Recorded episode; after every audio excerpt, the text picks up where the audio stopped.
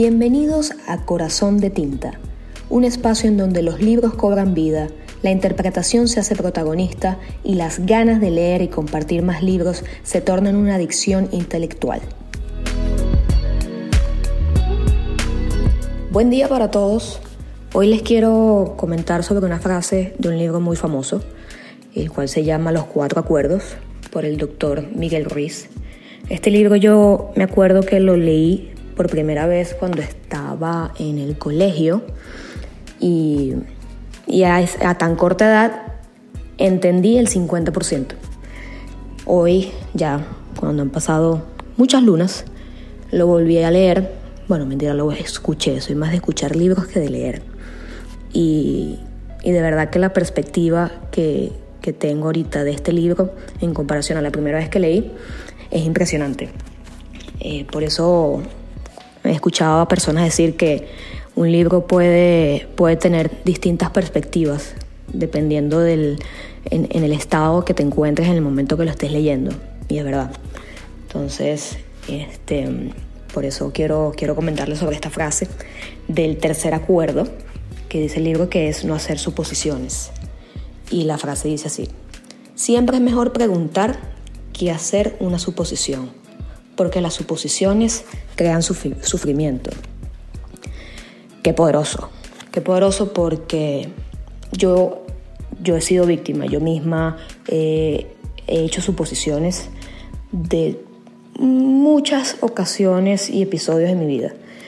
Y me hago historias de lo que puede estar pensando la otra persona, de cuál puede ser la conclusión, y al final resulta ser que no era ni lo uno ni lo otro entonces, es allí la importancia de hacer preguntas, es allí la importancia de, tener el, coraje y arriesgarse a, estar en esos momentos incómodos en donde uno, por miedo por el lucir bien, no hace esas preguntas que en algunos casos son incómodas, pero que te pueden llevar a una verdad reveladora y a una paz mental eh, impresionante.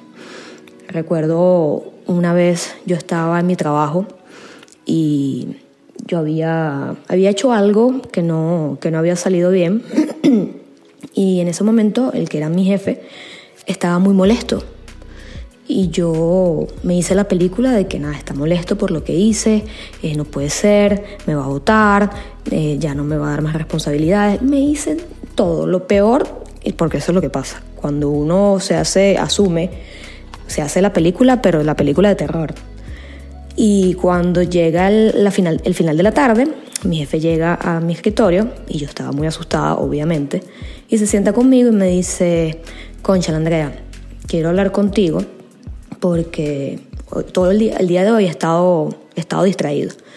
Y yo, siguiéndole la conversación, le pregunto, ¿qué pasa? Me dice, no, es que eh, cometí un error eh, con uno de los clientes y y nada, tengo que, buscar la solución, pero me siento mal porque, porque cometí el error. Entonces eso es lo que me ha tenido eh, la mente ocupada todo el día y no te he prestado atención. Cuando yo escuché eso, yo dije, ok, no era sobre mí. El mundo no gira alrededor de mí. Él, estaba pasando por sus procesos, por su momento de frustración de lo que había cometido eh, con el cliente y yo estaba aquí pensando, él está así por mi culpa, por el error que yo cometí.